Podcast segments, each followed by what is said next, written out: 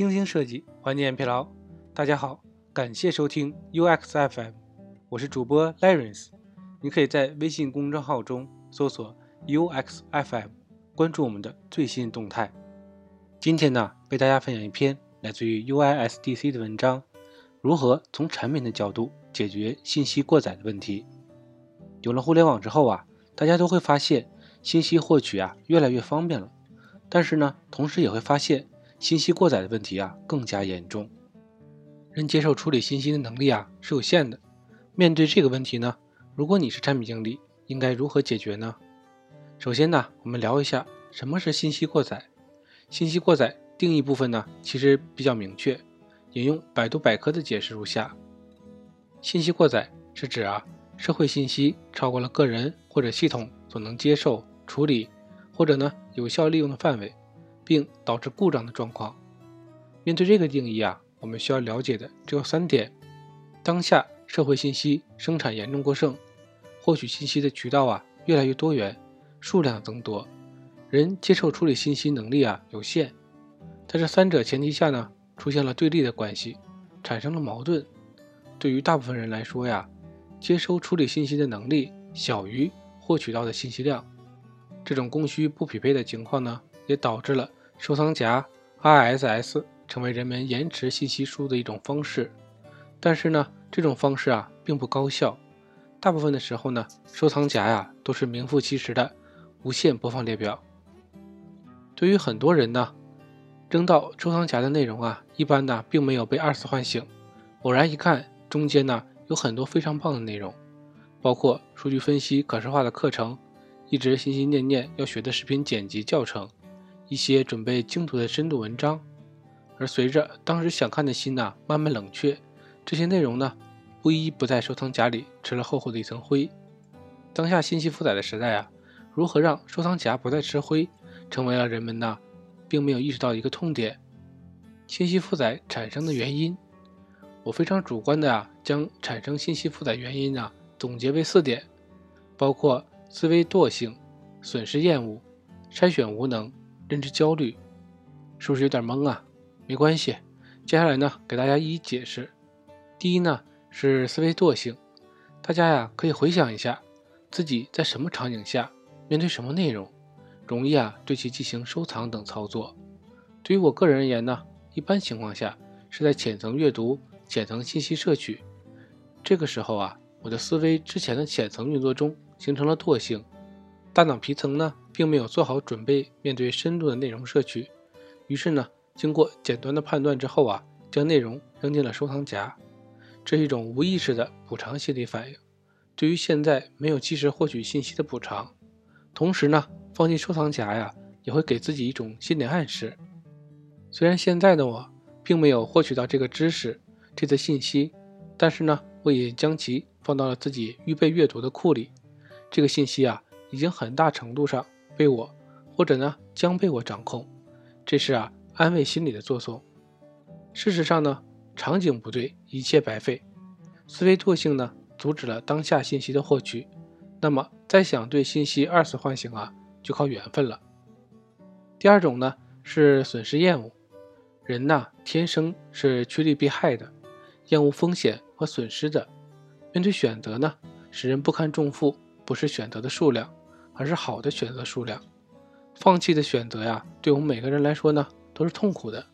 这就是所谓的损失厌恶，甚至呢，很多时候啊，我们明明知道这个知识呢，或者这个内容对自己来说并没有什么用，也会倾向于将其加入收藏夹。毕竟好的内容不收藏，万一以后要需要呢？无法做出选择的时候啊，那就逃避。收藏夹呀，存在某种程度上人逃避知识获取的产物。第三呢，筛选无能，绝大多数的情况啊。对于优质的信息筛选无能，是导致信息过载情况发生的罪魁祸首。很多时候，并没有经过自己的判断呢，就耗费时间消费他人认为优质的内容，消费结束时啊，才发现对自己啊并无卵用。又或者呢，未经判断，直接将平台呀认为优质的内容收藏，导致了收藏夹呀又成为了新的信息筛选阵地。第四呢，是认知焦虑，在这部分呢。我想问大家几个问题：我们真的需要那么多优质内容吗？我们真的每个人都需要学习 Python 吗？是真的每个人都需要学会摄影吗？三天真的可以轻松入门 Office 三件套吗？答案呢是很多时候你并不需要。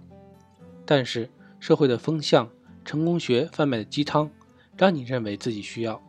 社会啊变化的太快了，认知啊在不断的更新，这种认知的焦虑呢，促使你产生剧烈的信息摄取需求，而信息获取的能力啊匹配不上，信息负载呢就产生了。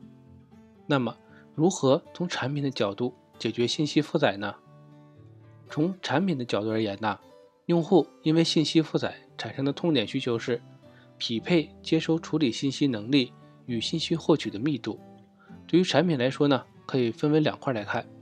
第一呢，是增强用户接收处理信息的能力。如何从产品层增强用户接收处理能力呢？我个人呢，觉得有四点可以考虑。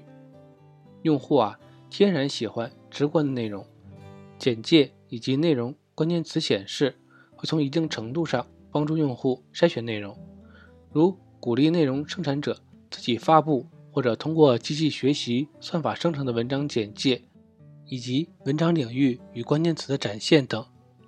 人呐，对于不确定性是抗拒的。当获取信息所需的时间呢，并不确定的时候呢，人会习惯性的拖延。通过内容长度和阅读速度啊，判定获取内容的时间进行预估，并展示给用户，可以有效的降低用户的焦虑。对于收藏夹内容啊，进行有效的唤醒，比如呢，对于收藏夹内容进行二次推送，鼓励用户进行唤醒，并给予相应的奖励等，给用户啊创造合适接收处理信息的场景。之前说过，很多时候。产生信息负载原因呢，来自于场景的错误。可以通过仿照青少年模式，给用户啊设置学习模式，用户进入学习模式呢，免除干扰，使用长给予奖励等。第二呢，就是降低信息获取的密度。这中间呢，重中之重一定是推荐算法，给用户推荐合适的、个性化的、需要的内容，能够极大程度上啊。让用户接受信息的密度降低，用户可以用更短的时间获取更重要的信息。除此之外呢，对于用户信息源的不断更新呢，也是很重要的一方面。我们呢都会认为 RSS 是解决信息过载非常好的方式，我曾经啊也这么认为。但是啊，现在想法却发生了变化。订阅模式啊是很好的信息获取方式，但是呢，对于使用者要求啊非常之高。举一个例子，使用者呀要克制自身的关注欲望，就算面对好的内容啊，也不能直接的对内容源进行订阅操作，因为啊，如果订阅动作过于随意，内容源呢就会泛化、低质化，影响你获取信息的体验。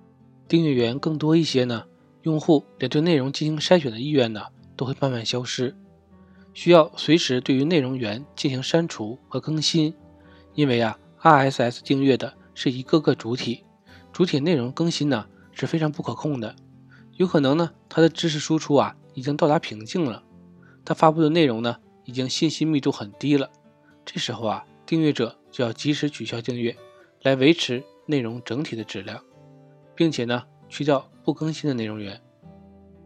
之前呢微信公众号内测过，长期未读公众号可以选择关闭订阅推送，这个功能啊。个人认为是非常优雅的信息过载问题解决方式，但是呢，不知为何今年呢反而没有消息了。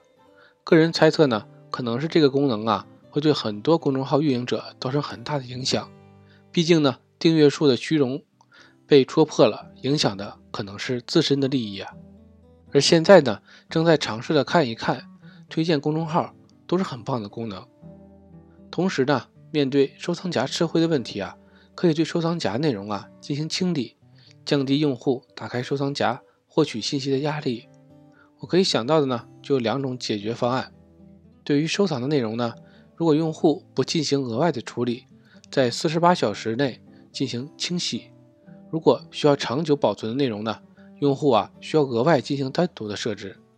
对于长期未被打开的内容，到期清理，和微信公众号内测过的长期未读公众号可选择关闭推送这一样的逻辑。总结一下，对于信息负载的问题解决啊，平台和产品呢都只能起到辅助的作用，决策权呢依然掌握在用户手中。但是啊，往往用户呢都是用脚投票，对于信息负载的问题呢，深陷其中反而不自知，沉迷于内容。当然呢，这并没有过错。只是啊，在享受当下的时候呢，我们也要着眼未来。今天的内容就到这里了，让我们期待下期的精彩内容。你可以在播客的文稿中找到我们的联系方式，欢迎给我们投稿或者提出建议，让我们一起把节目做得更好。